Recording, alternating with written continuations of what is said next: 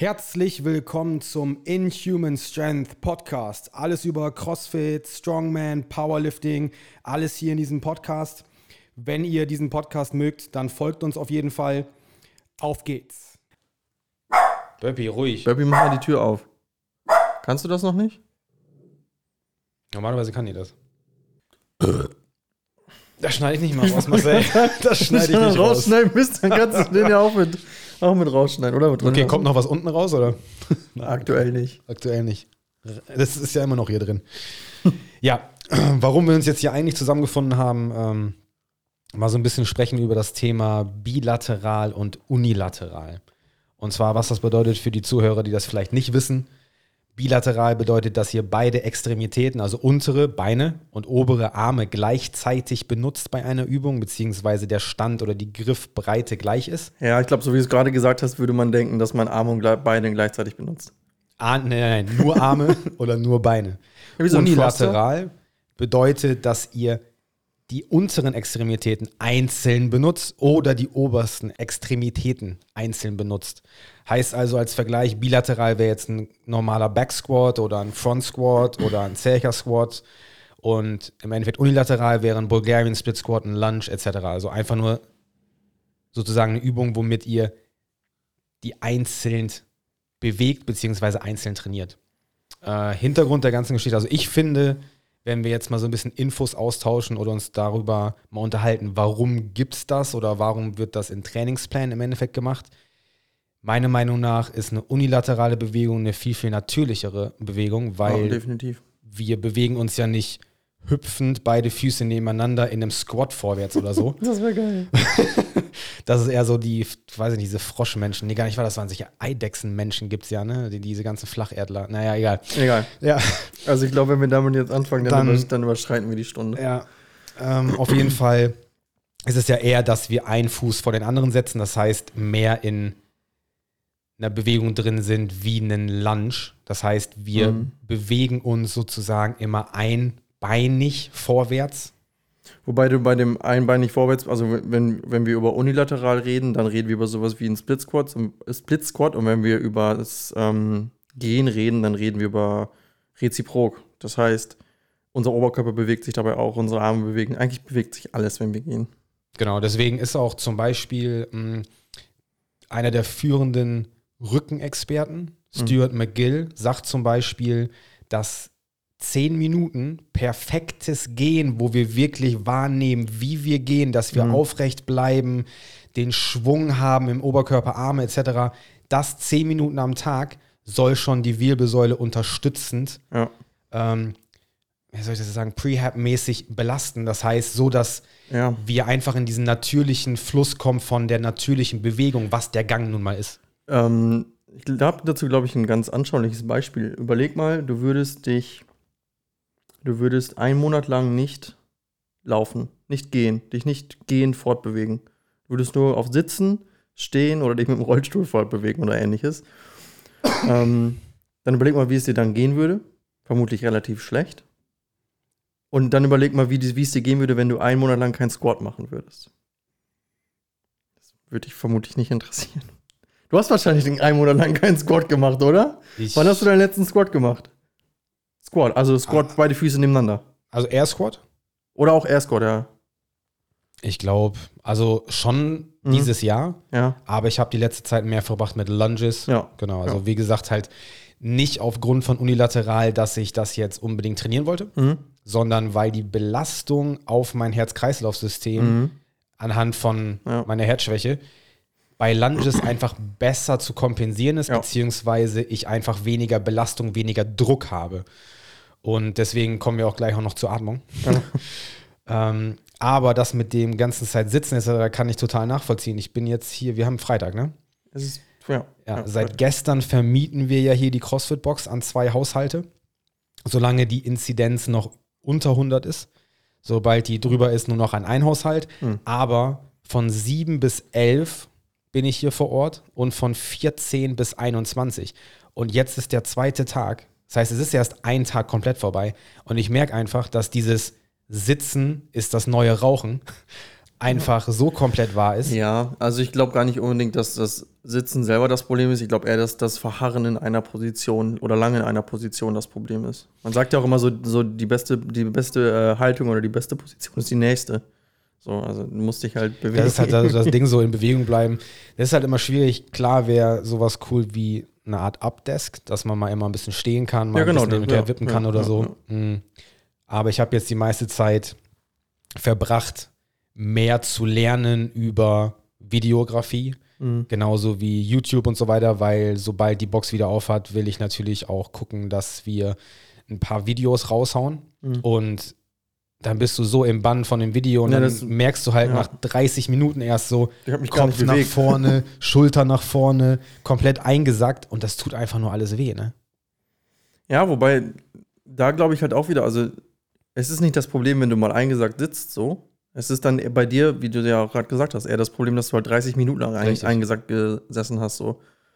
So sieht das aus. Also Haltung wird immer so ganz gerne als, als äh, Grund für alles genommen, so, aber eigentlich die Wissenschaft sagt auch, dass es eigentlich keinen Zusammenhang gibt zwischen schlechter, schle in Anführungsstrichen schlechter Haltung und Schmerzen. Also ich habe super viele Leute hier schon gehabt, Mhm. wo ich sagte, boah, fuck, bei so einer Haltung würde mir Ja. alles wehtun. Ja.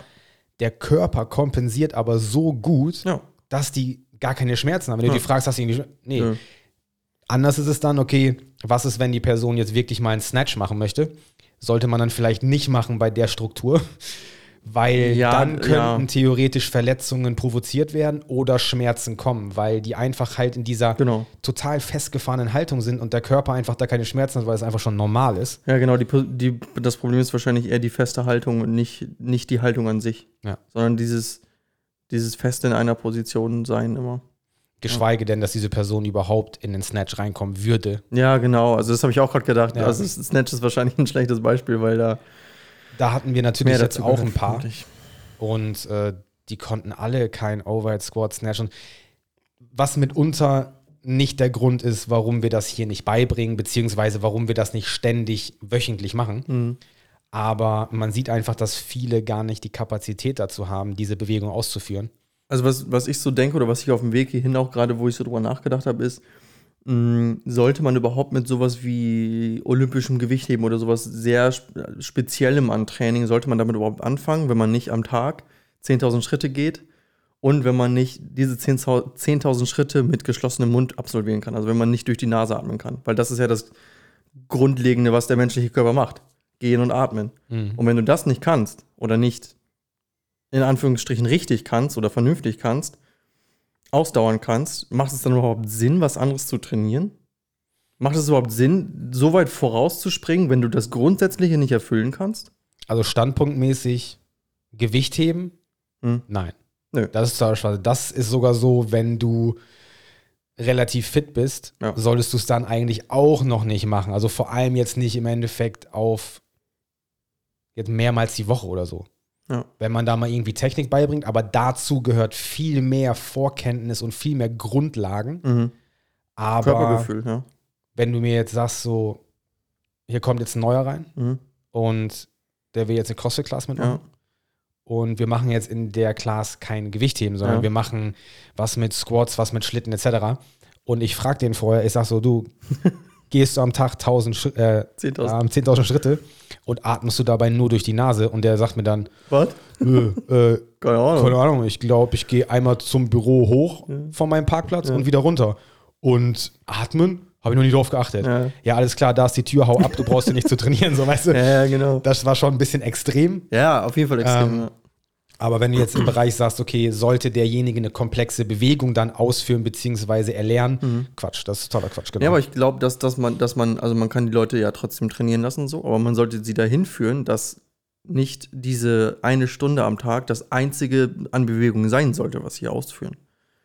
Deswegen bin ich ja immer so, wenn die Leute irgendwas aufheben Mhm. oder die sind auf dem Ruderergometer Mhm. oder auf dem, auf dem Fahrrad oder sonst irgendwas und deren Haltung ist Mist, was die theoretisch den ganzen Tag über ist, Ja.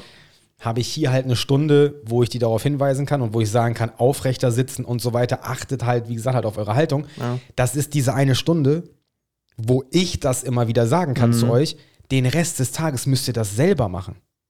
Das ist halt das Problem, dass die Leute so viel Zeit Ja. in dieser schlechten Haltung verbringen und in dieser einen Stunde habe ich die Möglichkeit, aber die müssen das sozusagen immer wieder hören, immer wieder hören, dass das irgendwann bei den Leuten ankommt, dass die auch halt mal über den Tag hinweg, wie oft habe ich gesagt, wenn ihr im Büro seid und ihr habt die Möglichkeit, von Mhm. eurem Arbeitsplatz mal aufzustehen oder ein Stück zu gehen oder so. Immer jede machen. Viertelstunde, Ja. jede 30 Minuten aufstehen und ein kurzes Stück gehen. Nicht sechs, sieben, acht Stunden sitzen. Also ich glaube, also ich weiß, dass dieses, diese 10.000 Schritte am Tag sind relativ willkürlich, weil ich glaube, diese, diese Schrittzähler, diese Uhren wurden irgendwann in, in Japan halt erfunden. Und das Zeichen für 10.000 ist halt zufällig auch das ähm, Firmenlogo von der Firma. Ja. Und daher kommen diese 10.000 Schritte. Eigentlich ist es ziemlich willkürlich. Ja, ja. Aber diese 10.000 Schritte sind eigentlich schon ein ganz guter Richtwert für Bewegung. Ich habe erst gedacht, dass du jetzt sagen willst, dass es 5000 sind für uns, weil die Chinesen ja alle ein bisschen kleiner sind und kleinere Schrittlängen haben. Ich glaube nicht, glaub nicht, dass ich da äh, raussteche von der Körpergröße. Achso, ja, stimmt. Ja, nee, du nicht. Ähm, auch ich kann 10.000 Schritte am Tag. Ja. Ähm, aber ich glaube, das ist, also wenn es nicht 10.000 sind, dann lass es 5.000 sein. Also für, 10.000 Schritte, indem du das Handgelenk hin und her schwingst, während du sitzt. aber selbst dann ist es Bewegung. Es ist, Ja. don't hate the player. Ja, so. ja, Ähm, aber ich glaube, dass, also man kann hier trainieren, man kann überall trainieren. Man sollte nur nicht denken, dass diese eine Stunde Training dreimal in der Woche acht Stunden in einer Haltung sitzen irgendwie wieder aufholt. Das du nicht. man muss sich dazu bewegen, sich mehr Gedanken zu machen, wie der Körper funktioniert. Und das ist Gehen und Atmen.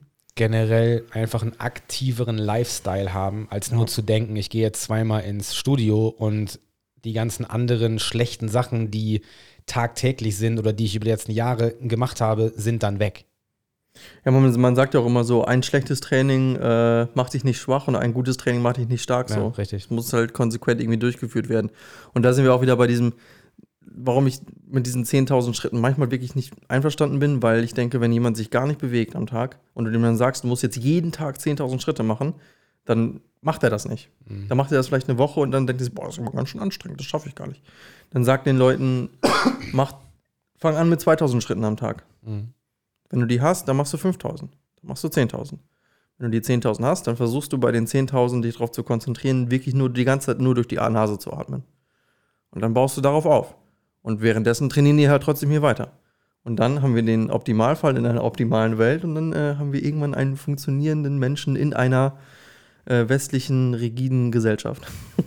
Trainingsprogression gibt es also auch beim Gehen. Gibt es definitiv Ja. auch beim Gehen, ja. Aber da kommen wir auch zum nächsten Problem.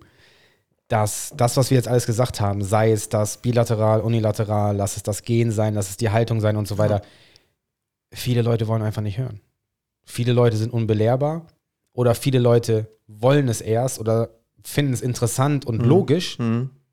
aber führen es dann trotzdem nicht aus. Ich glaube da, also klar, du kannst nie alle Leute abholen, ähm, aber was man einfach mal, also wenn, wenn hier Leute zuhören, die Schmerzen haben, in irgendeiner Art und Weise, welche Art und Weise auch immer, ähm, versucht doch wirklich einfach mal diese 10.000 Schritte zu machen mit Nasenatmung. Versucht darauf hinzuarbeiten. Also, wie ich ja gerade gesagt habe, fangt mit 2.000 Schritten an, keine Ahnung. Versucht darauf hinzuarbeiten und dann guckt mal, wie sich eure Schmerzen entwickeln. Und dann macht man so ein bisschen dieses Eigenexperiment. Was bringt das, was ich gemacht habe? Habe ich jetzt, fühle ich mich besser? Und dann bleibt man, glaube ich, dabei. Aber wenn du, wenn jetzt hier Coach Johnny ankommt und sagt, du musst jetzt das machen und das machen und die sagt dir gar nicht, warum du das machen musst, so, also vielleicht kratzt sich kurz oben an, warum du es machen musst, dann ist die Motivation natürlich auch wesentlich geringer, als wenn man selber erfährt, dass es was bringt. Man muss es halt selber durchleben, aber mh, ein Tipp auch gewesen von dem Michael aus Miami Mhm. war halt das mit diesen 10 Minuten, weil der das auch von dem Stuart McGill Mhm. hatte. 10 Minuten. 10 Minuten kriegt am Tag jeder hin. Wie gesagt, es müssen ja keine Definitiv, 2000, ja. 3000, 4000, 5000 Schritte sein. 10 Minuten, stellt euch einen Timer, Mhm. geht einfach los. Ja. Mit einer guten Haltung. Also wirklich mal, wirklich mal spüren, wie ihr geht und schaut einfach auf den Timer so nach 5 Minuten oder sowas. Okay, alles klar, dann wieder umdrehen. Einfach nur irgendwo hin. Wenn ihr da seid nach 5 oder so, dann einfach wieder zurückgehen. Und 10 Minuten hat jeder. Das kann mir keiner erzählen, dass jemand nicht 10 Minuten Tag, äh, Zeit am Tag hat. Jeder hat 10 Minuten Zeit. Und ich gehe auch so weit, dass ich gehe auch so weit, dass äh, jeder die Möglichkeit hat, am Tag eine Stunde zu trainieren. Und vielleicht sogar noch diese 10.000 Schritte zu machen. Jetzt gibt es die Leute, die, mir- die mir sagen, ja, ich arbeite zwölf Stunden am Tag im Büro. Da musst du dir aber die Frage stellen, was habe ich davon, dass ich zwölf Stunden am Tag im Büro arbeite? Und wie wichtig ist es mir, dass ich mich mit 50 noch vernün- vernünftig bewegen kann? Stecke ich dann vielleicht einfach zurück? Habe ich es hab nötig, diese, keine Ahnung, 4.000, 5.000 Euro im Monat zu verdienen? Wofür brauche ich das?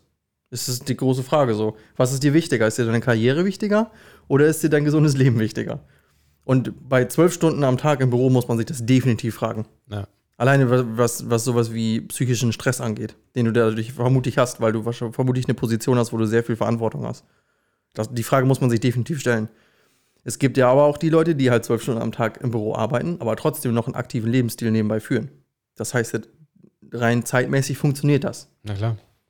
aber stimmt die Motivation. Und wenn man dann, wenn man schon acht Stunden am Tag arbeitet und dann schon versucht, irgendwelche Ausreden für irgendwas zu finden, dann muss man sich halt die Frage stellen, was will ich überhaupt? will ich hier einfach nur am Tag eine Stunde Spaß haben, was ja auch legitim ist? Die Frage ist nur, wo führt das hin? Das Problem ist aber, dass die meisten denken, wenn die zweimal hier hinkommen, dass sie zum Profisportler werden. Und das, Das, ist wird nochmal bei, ein, das ist nochmal ein ganz anderes Thema. ne, und das wird bei so einem Lebensstil und bei zweimal die Woche und bei vielleicht dem Job und der Körperhaltung die ganze Ja. Zeit und das, was die sozusagen an den Tag legen, Mhm. wird das nicht passieren. Wie auch. Und ähm, das, was du auch sagtest, dass sich ein Job lebensmäßig lohnen muss, dass du trotzdem noch ein Leben hast und dass du gesund bleibst, Mhm. sehen wir da mal rüber zur Schichtarbeit. Wenn du früh, spät und Ey, Nachtschicht hast, ja. vor allem früh, spät, Nachtschicht, Die Nachtschicht ist tatsächlich das Problem. du bekommst zwar vielleicht mehr Geld, aber dieses extra Geld, was du hast, müsstest du eigentlich in deinen Körper wieder investieren, ja. dass du lange gesund bleibst und vor allem halt auch länger lebst. Weniger Stress. Das heißt, Das du heißt musst länger. Sachen mit, Also, ja.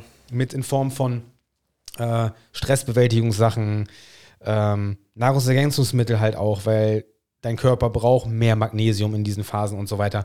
Auf jeden Fall das Geld, was ihr da an Bonus kriegt, müsst ihr wieder zurückstecken in euren Körper. Dann könnt ihr auch die Nachtschicht gleich sein lassen. Und die Sache ist, du musst. Wenn es eine Option ist. Also, es gibt natürlich ja. auch Berufsgruppen, die keine Option haben, Ja, ja wie zum Beispiel Fall. Polizisten, Feuerwehrleute etc. Aber da habe ich hier auch so gelernt, dass es mit da, da ist es relativ geregelt. Also ich glaube, wenn du bei der Feuerwehr zum Beispiel bist, hast du irgendwie. Ja, Feuerwehr ist sehr geregelt. Da hast, Hast du zwei bis drei 24-Stunden-Schichten und das ja, war's. Und das genau. kannst du ja gut ausgleichen. Polizei und- ist das leider nicht Und so. da merkt man ja auch wieder, wie wichtig ist da. das ist jetzt vielleicht ein doofes Beispiel, ich bin auch nicht so in dem Thema drin, aber das hört sich für mich halt einfach so an. Wie wichtig ist es, dass es ein Feuerwehrmann funktioniert? Also menschlich funktioniert? Sehr wichtig. Ja, Wie wichtig ist es, dass ein, wie wichtig ist es, dass ein Polizist funktioniert? Scheinbar nicht so anscheinend wichtig. nicht so wichtig, ja. Und man muss sich auch mal die Frage stellen, wer verdient daran, dass du nachts arbeitest? Nicht du. Ja. Derjenige, der dich bezahlt. Und dann muss man sich auch wieder die Frage stellen, was würde passieren, wenn einfach nie, wenn, wenn sich jeder weigern würde, nachts zu arbeiten? Müsste man umdenken in höheren Positionen. ja. Es wäre vermutlich aber für den, für den biologisch, psychischen, sozialen Menschen wahrscheinlich wesentlich besser. Also du hast, Ja, mehr, ist du, halt hast, du hast ein besseres Sozialleben, dein Körper funktioniert besser und dir geht es psychisch besser, wenn du nicht nachts arbeitest. Es ist halt egal, wie lange du Nachtschichts machst und ob du jetzt sagst, nö, das macht mir nichts aus, ich bin daran gewöhnt. Dein Biorhythmus ist es nicht gewohnt, nachts zu arbeiten, wenn es draußen dunkel ist. Da kannst du vergessen. Selbst wenn es innen drin noch irgendwie aus irgendeinem Grund noch hell ist, klar, weil du musst auch Sachen sehen. Ja. Aber der Biorhythmus kann sich daran nicht gewöhnen. Du siehst ja schon alleine, dass das Herzinfarktrisiko Ja, auf jeden Fall. viel höher ist bei Schichtarbeitern Ja. und dass du auch viel mehr, ich meine sogar auch Selbstmordsachen und Depressionen hast du viel mehr bei Schichtarbeitern als bei Normalarbeitenden. Ich glaube aber auch, dass es so ein bisschen daran liegt, dass die Schichtarbeit halt oft Arbeit ist, die dich nicht unbedingt glücklich macht. Weil du halt wirklich jeden Tag dasselbe machst. Weil du halt auch das immer dasselbe machen musst. Ja, klar. Und ich glaube, die- wird auch relativ schnell bewusst, dass du sehr austauschbar bist. Weil es kommt immer der Nächste, der für einen Euro weniger nachts arbeitet. Ja. Das ist ja das Problem.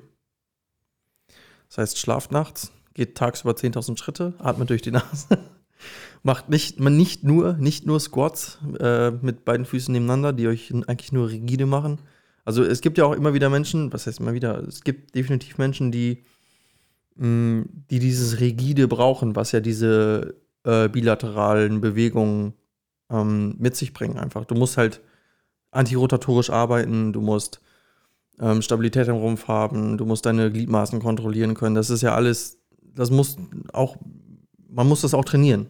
Man muss das ja können, bis zu einem gewissen Punkt. Aber man muss sich halt fragen, macht es Sinn, wenn ich im Training nur bilaterale Sachen mache? Nee. So ein kleiner Seitenhieb an unsere Powerlifter, Ja. die nur das machen und die als Accessory vielleicht mal einen Bizeps-Curl machen oder so. Ja, Wahrscheinlich nicht mal. Also ich glaube, da lehne ich mir gerade selber aus dem Fenster, dass sie das machen. Vielleicht mal einen Lunge machen, okay. Aber ich glaube, da muss man sich so ein bisschen überlegen, wie muss da das Verhältnis sein. Also klar, du musst immer noch so viel Volumen trainieren, dass du deine Übungen verbesserst, aber du musst auch, du bist als Mensch in der Pflicht, auch so viel zu trainieren, dass du nicht mit 40 eine neue Hüfte brauchst. Und das passiert leider momentan relativ häufig.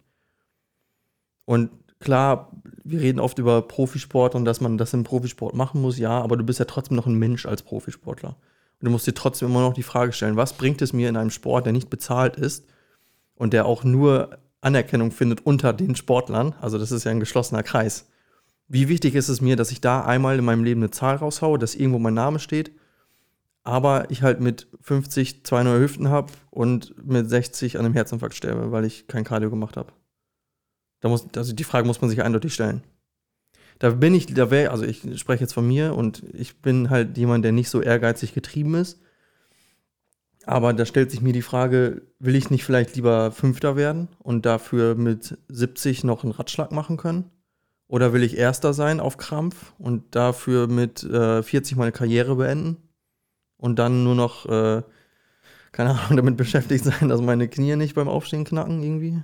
Das Problem ist, es geht, glaube ich, nicht unbedingt um den ersten Platz bei den vielen oder beziehungsweise bei Mhm. den meisten, sondern das hat bei vielen, denke ich mal, nochmal einen viel, viel tieferen psychologischen ähm, Punkt irgendwie, dass es kommt immer darauf an, ich will jetzt hier nicht zu harsch wirken oder Ja. sowas, ähm, aber ich glaube, dass bei vielen, die Wettkämpfe machen, beziehungsweise so fokussiert sind und ihr Leben nur darauf ausrichten, dass die irgendwas verarbeiten wollen dadurch Mhm. oder müssen.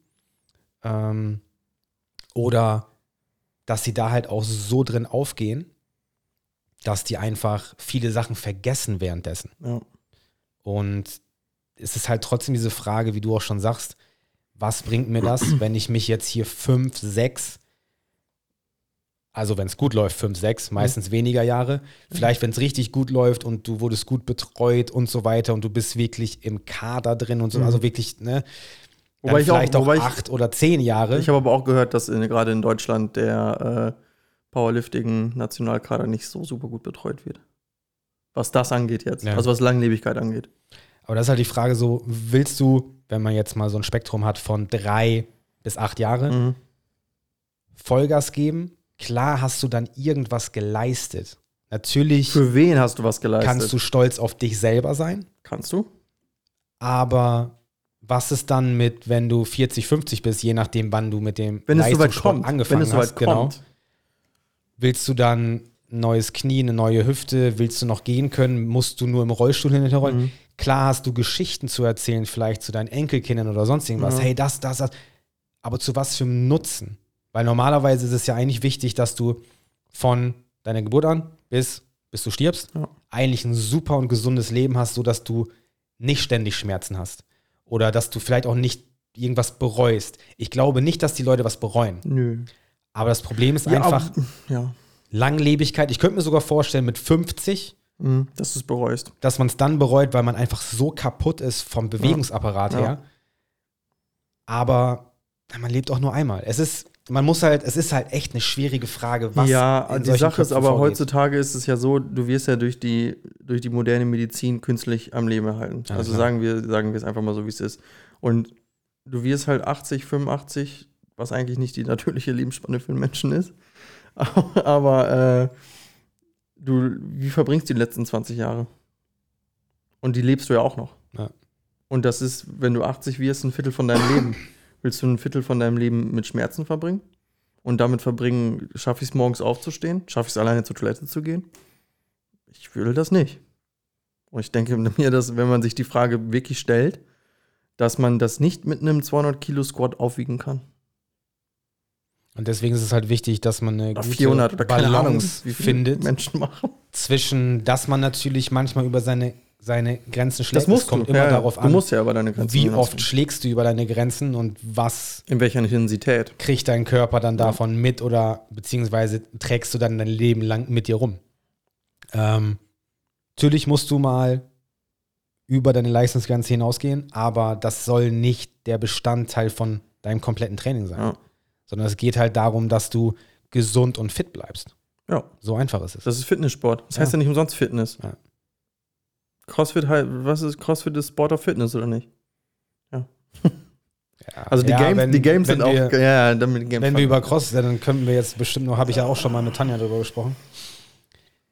Aber die Idee ist ja gut. es, es war ja erst ein Trainingsprogramm für Spezialeinheiten. Mhm. Dann sollte es ein komplett ganzheitliches Fitnessprogramm für Ja. die normale Bevölkerung Ja. sein, wie die normale Mutter, wie irgendein normaler Vater, glaub, Kinder ja. etc. Und So. Ich glaube sogar, dass das noch mit Abstand der beste Ansatz bis jetzt war. das war der beste Ansatz. Und dann ging es leider los, dass es bestimmt für vier, fünf Jahre nur Mhm. diesen fokussierten Wert hatte von Games. Die ganze Weil Werbung, steckt, alles ne? nur mit Games war. Guck mal, alleine schon, alleine schon, dass du sowas wie das Open machst, wo, was ja Geld kostet, Ja, ich glaube 10 Dollar, 15 Dollar. ist ja egal, wie viel es kostet, aber du bezahlst dafür, dass du einen Workout machen darfst ja, klar. und irgendwo platziert wirst, auf Platz eine Million oder keine Ahnung, wie viele Menschen da mitmachen. Ähm, und da siehst du ja einfach wieder, dass der Hintergrund von wir möchten alle Leute fit machen zu wir möchten Geld machen geschiftet ist. Klar musst du Geld Aber- machen, um zu wachsen, aber Mal sind solche Wettkampfsituationen gut. bestimmt, ja. Und du solltest auch Wettkampfgefühle manchmal haben zwischen den Leuten und so weiter. Ja. Aber was immer noch gute Wettkampfgedanken sein Ja. sollten und nicht dieses verbissene, verbitterte und genau. ständig nur in diesem einen Bereich. Ja. Und von daher hat ja auch jetzt CrossFit, ich glaube, seit einem Jahr, anderthalb Jahren oder knapp zwei Jahren jetzt schon, sind die ja umgeschwungen wieder auf die Gesundheitsschiene, was ich viel besser finde. Weil, wie gesagt, auch. die meisten, wenn die Leute CrossFit hören, denken die an die Games und Mhm. denken an nur diese ganzen crazy Movements wie Handstand Push-Ups, Muscle-Ups, Cleans, Snatches. Das sind so diese vier großen Dinger, wo die sagen, das ist CrossFit.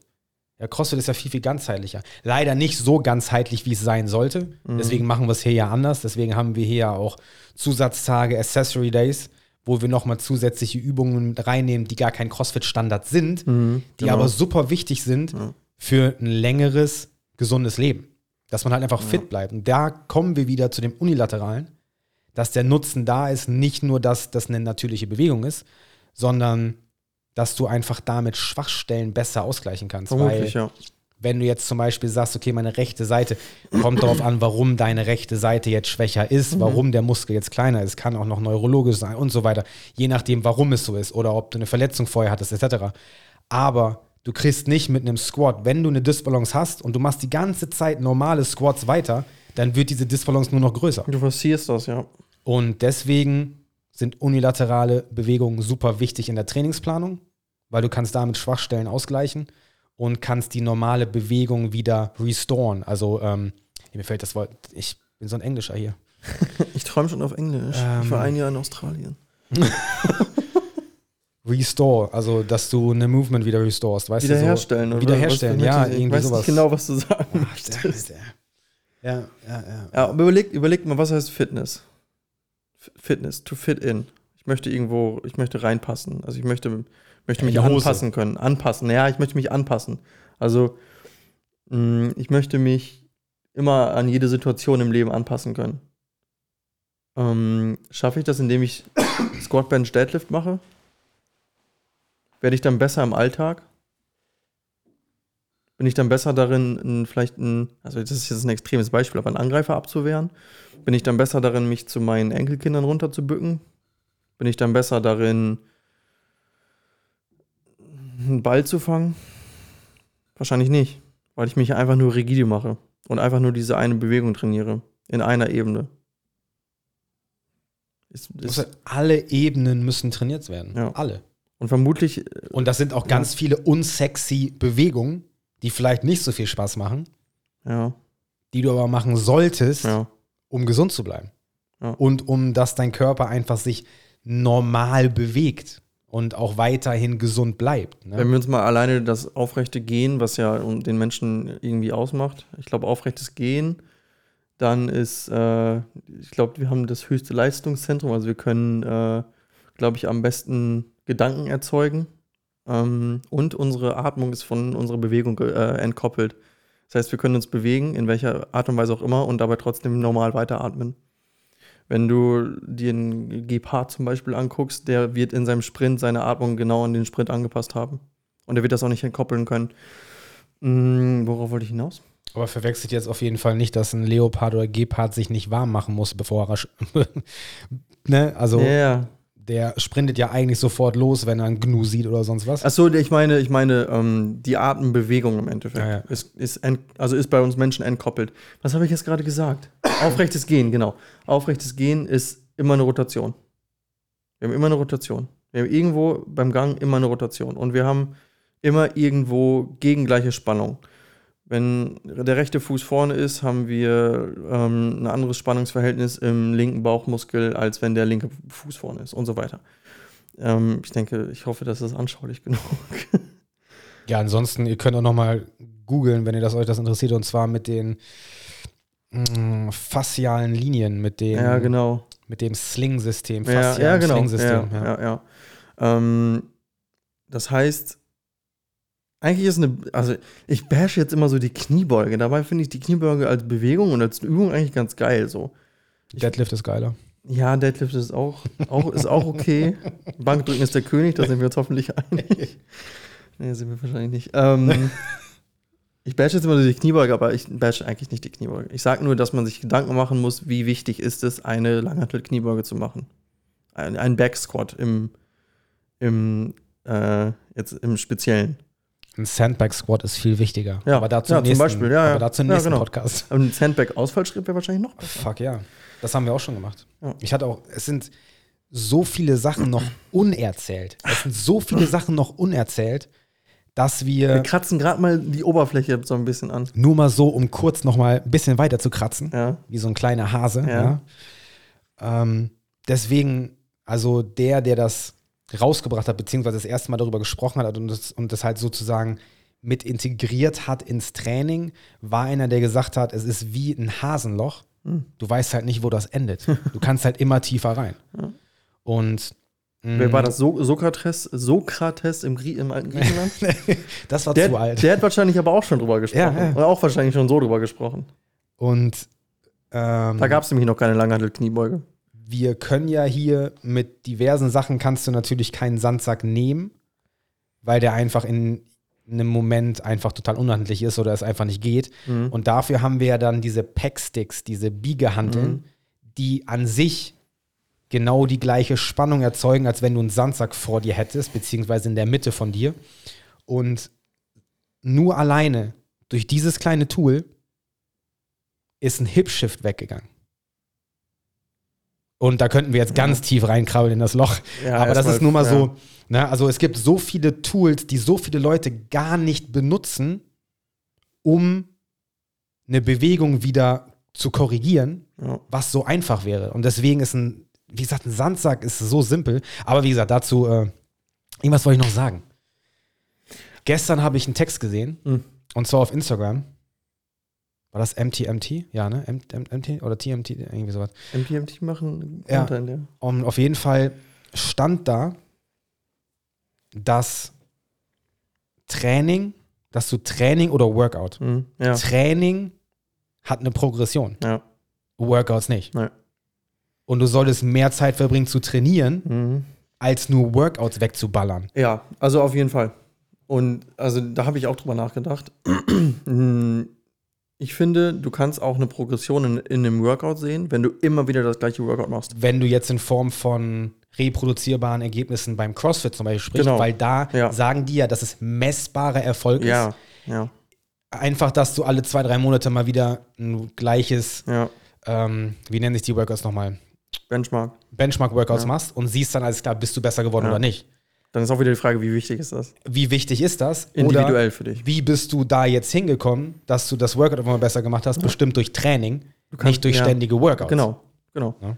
Ähm, aber ein großer Aspekt von, also den wir hier bei CrossFit auch so leben, ist halt der Spaßanteil an dem Workout. Der ist definitiv bei dem Workout höher als bei dem Training. Ja, und ich glaube, das merkt man auch bei dem Podcast, dass der Spaß höher ist als alles andere. Ja. Es ist halt einfach so, wir haben hier viel Spaß, wir wollen den Leuten Spaß bieten und die Leute wollen auch einfach abschalten und Spaß haben hier. Das ist halt wichtig, ja. Und es, es ist halt sehr, sehr wenig competitive hier. Mhm. Wenn es sein muss und in bestimmten Momenten Mhm. ist es das, was ich cool finde, Ja. was ich auch möchte, aber ganz oft, es soll einfach nur Spaß machen. Die Sache ist ja, die Leute kommen hierhin zum Spaß machen. Das ist auch völlig legitim so. Und wir machen uns halt die Gedanken übers Training. Und dann, wenn man, also, das ist jetzt vielleicht ein abstraktes Beispiel, aber wenn dann halt jemand hier ankommt und sagt oder denkt, dass er schon sehr viel über Training weiß, weil er halt vielleicht eine B-Lizenz gemacht hat oder weil er vielleicht schon seit fünf Jahren trainiert oder ähnliches, einfach manchmal darauf verlassen, dass wenn dir ein erfahrener Trainer irgendwas sagt, dass es irgendeinen Hintergrund hat.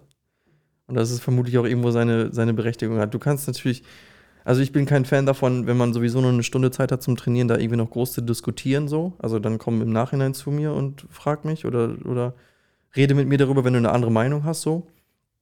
Aber ihr kommt hierhin, um Spaß zu haben und um euer Training und um eure Workouts zu machen. Und wir sind da, um diese Workouts so effizient wie möglich zu machen. Und sie werden dann ineffizient, wenn wir während des Workouts mit euch darüber diskutieren müssen, welche, welche Übung welchen Hintergrund hat. Also klar, wir sagen immer, welche Übung welchen Hintergrund Ja, hat, klar. aber ich meine, dass es nicht so tief geht wie diese 45 Minuten, die wir jetzt hier gerade reden. Ja. Das ist wahrscheinlich nicht so zielführend. Und auch an die ganzen Trainer da draußen, glaubt nicht, dass ihr irgendwann alles wisst. Ihr werdet niemals alles wissen. Weil es gibt immer irgendeinen, der hat irgendwas anderes ausprobiert, ist irgendwo länger drin gewesen. Das hat sich das pervers angehört. ähm, hat irgendeine Fortbildung nochmal besucht oder so. Wichtig ist auch bei Fortbildung, pickt euch Sachen raus, die für euch Nutzen haben, Mhm. testet die und wenn Mhm. die scheiße sind, Dann sind die scheiße. dann sind die scheiße und dann haut die wieder weg. Es muss, wie gesagt, es gibt nicht nur einen Guru da draußen, Genau, ja, das ist ganz wichtig. sondern pickt aus allen Sachen was raus, mischt euch vielleicht sogar noch was Eigenes damit rein. Müsst ihr. Also und es testet muss, es das. muss, es muss, Genau. du, ihr müsst was eigenes Weil- mit reinmischen. Jeder Ort, jeder Trainingsort, jeder Mensch ist so unterschiedlich. Ja, auf Es jeden ist Fall. alles individuell. Die Sache ist, wie alt ist jetzt Krafttraining zu diesem Zeitpunkt? So wie es jetzt existiert. Wahrscheinlich 100 Jahre, sowas um den Dreh. Ähm, wenn du das in geschichtlichen Zusammenhang setzt, dann wirst du merken, dass das bemessen an der Menschheitsgeschichte relativ, ein relativ geringer Zeitraum ist. Das heißt, in diesem Moment ist jeder Trainer, der mit anderen Menschen arbeitet oder jeder Trainierende, der auch selber trainiert und selber Sachen versucht auszuprobieren, ist in gewisser Art und Weise ein Wissenschaftler. Ja. Kein empirischer Wissenschaftler, aber ihr, ihr tüftelt ja auch Sachen aus. Es ist ja so, man macht nicht seine eigenen Studien hier, die man dann veröffentlicht, Nein, nein, sondern, sondern. Ne, nee, nee, aber Ja. man führt an sich eine Studie an jedem Einzelnen aus, Mhm. Aber nicht in Form von einer Studie, dass du jetzt Ja, alles zum genau. Beispiel sagst, das will ich jetzt aufschreiben und das brauche ich jetzt dafür Mhm. und das lasse ich jetzt oder irgendwie mache ich das online, bla, sondern einfach, das ist, jeder Mensch ist halt eine Studie für sich, Ja. weil du musst halt, es ist halt testen, retesten. Ja, Das ist, du hast, habe ich auch, habe ich auch auf dem Weg hin drüber nachgedacht. Du hast äh, zehn Menschen und du hast 20 verschiedene Tests für diese zehn Leute. Ja. Und das ist auch gut so. Und das muss auch so sein. Du kannst nicht für zwei Leute, also du kannst für zwei Leute denselben Test benutzen, aber du kannst nicht denken, ich kann jetzt für jeden denselben Test benutzen. Und da ist es wieder so, was ich auch noch gerade sagen wollte, dass sobald du irgendeinem System folgst oder irgendeinem Guru folgst oder irgendeinem, irgendeiner Philosophie folgst und dann nur noch in dieser Philosophie arbeitest, dann beschränkst du dich nur auf diese Philosophie. Und, die und es ist vermutlich so, dass diese Philosophie oder dieser Guru oder dieses, dieses Trainingssystem irgendeine Beschränkung hat. Und die hat es. Wenn es ein Powerlifting-Plan ist, dann hat dieser Powerlifting-Plan vermutlich die Beschränkung, dass es nur Powerlifting ist. Und es gibt 10.000 andere Sachen, die noch wichtig sind. Und deswegen bin ich da, also wie du auch gerade schon gesagt hast, ich bin der Meinung, man sollte Systeme kennen, damit man die Extremen kennt, aber du musst einen Mittelwert finden. Und du kannst, du kannst den Mittelwert im Endeffekt nur finden, wenn du die Extreme kennst, klar. Und indem du weiter in die Extreme gehst, so verschiebt sich dann auch der Mittelwert so, klar. Das heißt, das heißt du musst mh, die Extreme ausloten, aber du musst dir bewusst sein, dass diese Extreme Extreme sind und keine, keine Philosophien, denen du folgen solltest oder, oder strikt folgen solltest. Also das heißt, nur weil äh, Instagrammer XY irgendwas gesagt hat, heißt das nicht, dass es, ein, dass es Gesetz ist. Ja. Und heißt vor allem nicht, dass es die Wahrheit ist. Vor allem nicht auf Instagram. Ja, aber dann kann man auch so weit gehen, äh, wenn du ein Buch liest, ähm, Ja. dann musst du die Informationen aus diesem Buch Ach, rausnehmen. wie, wie viele Bücher gibt's? ja, genau. Und vor allem, was ich auf jeden Fall empfehle, ist, wenn ihr euch ein Trainingsbuch holen wollt, Hm. Dann holt euch ein Trainingsbuch, wo Trainingssachen drinstehen und nicht noch, wo 100 Seiten Ernährung drinsteht. Ja. Holt euch immer spezifische Bücher, nicht eins, wo auf einmal zehn Sachen drinstehen Und sollen. am besten nicht ein Buch. ja, mehrere. Aber auch ich bin schuldig, Wir sind alle schuldig. als ich noch grün hinter den Ohren war und sobald ich auf einer Fortbildung war, war ich total Feuer und Flamme dafür, habe das dann Mhm. vielleicht auch ein paar Wochen gemacht, habe dann gesagt, ah, fuck, das klappt ja doch nicht. Aber das ist, glaube ich, auch der Weg, den du gehen musst. Du musst lernen. Du fällst auf die Fresse, Ja. musst wieder Ja. aufstehen, musst weitermachen. Und deswegen lernst du. Mhm. Von daher ist es wichtig, dass du als Trainer viel Zeit im Training verbringst Mhm. und viel Zeit mit verschiedenen Leuten hast, dass du dadurch lernen kannst. Anders kannst du nicht lernen. Also Ja. jemand, der ein Studium gemacht hat, der, also die meisten Studien oder beziehungsweise Studiums, Stu, Sta- Sta- Studien. Studien, Ich weiß nicht, worauf du hinaus willst. Studien sind äh, Sachen, die empirisch angefertigt wurden. Also nein, du, du Studien- hast auch ein Studium gemacht. und ich habe ein Studium gemacht. genau, ein duales. Ein duales Studium. Genau, Studium. Ich bin noch im Studium übrigens. Und ich bin da Student. ist halt dual.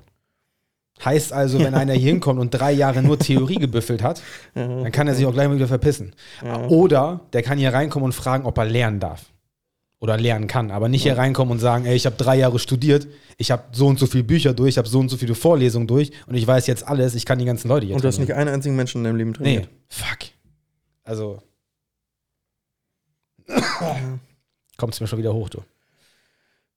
Ähm, ich finde auch, man, also bei mir ist momentan oft irgendwie so das Thema Keto im Kopf. Mm, Keto an sich ist, hat seinen Stellenwert, definitiv. Das weiß ich, weil ich es selber mal ausprobiert habe. Ähm, hat aber auch seine Lücken so. Und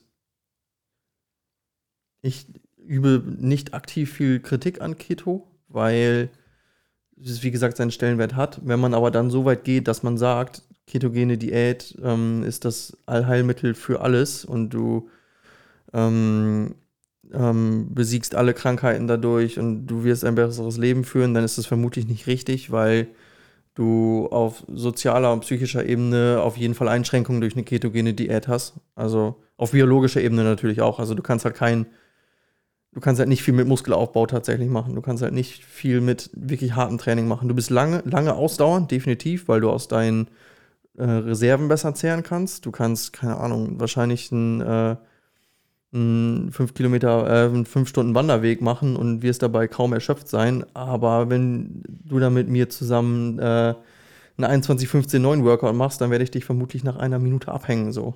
Weil dann deine ATP-Vorräte aufgebraucht sind. Beziehungsweise nach 10 Sekunden wahrscheinlich schon. ähm, ähm, ja, deswegen, man muss, aber da muss man auch, also um darüber reden zu können, muss ich es gemacht haben. Ja, Ich kann nicht darüber reden und sagen, äh, hier gibt es Studie XY, die sagt das und das aus. Ja, hast du es ausprobiert? Hast du es selber ausprobiert? Kannst du irgendwas darüber sagen? Vermutlich nicht. Du kannst das reproduzieren, was andere sagen, ja, aber du kannst nicht selber deine eigene Meinung kundtun, weil du es nicht ausprobiert hast. Also ich habe persönlich auch schon einige Diäten, Schrägstrich Ernährungsformen durch. Aber auch genauso wie Trainingssachen. Auch, Ja. auch früher schon, die viele vielleicht gar nicht wissen, beziehungsweise gar nicht gesehen haben, weil es schon so lange her ist. Ich habe so viel CrossFit-Workouts durch. Ich habe so viele Burn the Questions mit dem Schlitten durch. Ich habe so viel Strongman-Sachen durch. Ja. Ich habe schon so viel Sachen durch. Und daher weiß ich ganz oft, wie sich Leute fühlen, wenn ich das programme oder so, dass Ja. ich denke so, boah, fuck, Alter, als ich das damals gemacht habe, ey, war das so eklig. Aber das Und- ist sehr wichtig. Ja, genau. Es ist sehr wichtig, dass du das alles gemacht hast. Und ich glaube, oft werden Trainer dafür kritisiert, Ja, du siehst gar nicht aus, als wenn du so sportlich wärst. Oder du siehst gar nicht äh, so krass aus. Oder du hast keine 300 Kilo Kniebeuge. Oder du hast das nicht. Oder das nicht. Ja, weil ich nicht die letzten zehn Jahre nur Powerlifting gemacht habe, sondern weil ich die letzten zehn Jahre sehr viele, sehr, sehr, sehr, sehr viele andere Sachen gemacht habe, die meine, die meine Kniebeugenleistung vermutlich eingeschränkt hat. Ja. Aber dafür habe ich ein wesentlich weiteres Spektrum. Und das ist als, Training, als Trainer wesentlich wichtiger, als gut auszusehen oder stark zu sein. Klar hilft es. Das sagen wir jetzt nicht, weil wir beide eine Pocke haben. Ne? äh, klar hilft es, definitiv. Aber Das hilft, um die ganzen Chicks ranzuziehen und um irgendwie. es, macht, ist, es macht halt kurzfristig einen guten Eindruck. genau. Aber auf lange Sicht, wenn, also es, wie gesagt, wir wollen nicht sagen, dass es nicht gute, schlaue Trainer gibt, die super krass aussehen. Definitiv, ja. Aber es gibt auch super viele Blender. Ja. Und das merkt man vielleicht erstmal nicht, weil man denkt so, boah, Alter, der hat ein Sixpack. Sixpack. Dann, dann weiß er bestimmt, wie Dann ich das auch kriege. Ja. Ja. Dann Ja. weiß er bestimmt alles bis dahin. Ja. Das ist aber Schwachsinn, stimmt nicht. Ja. Wenn, er, wenn, dieser, wenn dieser Trainer dann einen Klon von sich selber vor sich hätte, dann könnte er den perfekt trainieren. Ja, genau. Wenn das aber dann zum Beispiel einfach mal das andere Geschlecht ist, wird schon schwierig. Ne. Ja, ja. Deswegen, wie bin ich darauf gekommen? Ich glaube, ich, ich, glaub, ich äh, wollte sagen, ich bin auf jeden Fall angreifbar in dem, was ich sage und mache. Also ich äh, habe ja auch keine, äh, kein Anrecht auf irgendwie wissenschaftliche Korrektheit über die meisten Dinge, die ich sage. Ähm, aber ja, ich habe keine 200 Kilo Kniebeuge. Ich werde sie vermutlich auch niemals haben.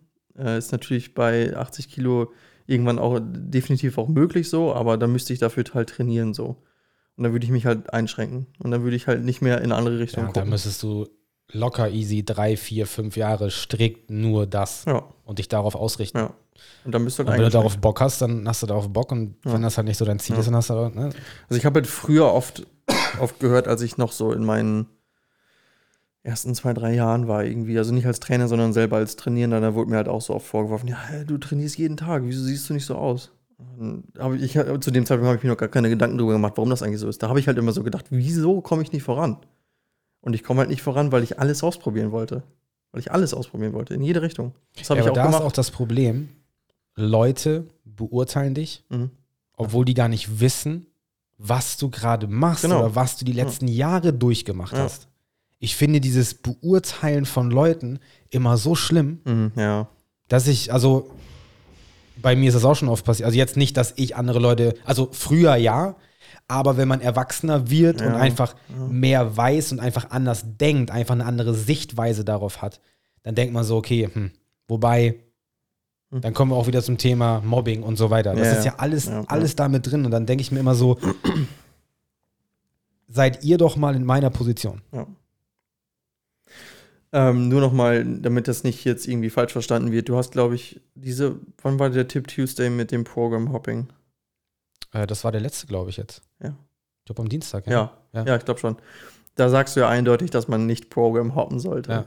Das bezieht sich darauf, wenn du kein Trainer bist, sag ich mal. Als Trainer darfst du gerne mal Program hoppen.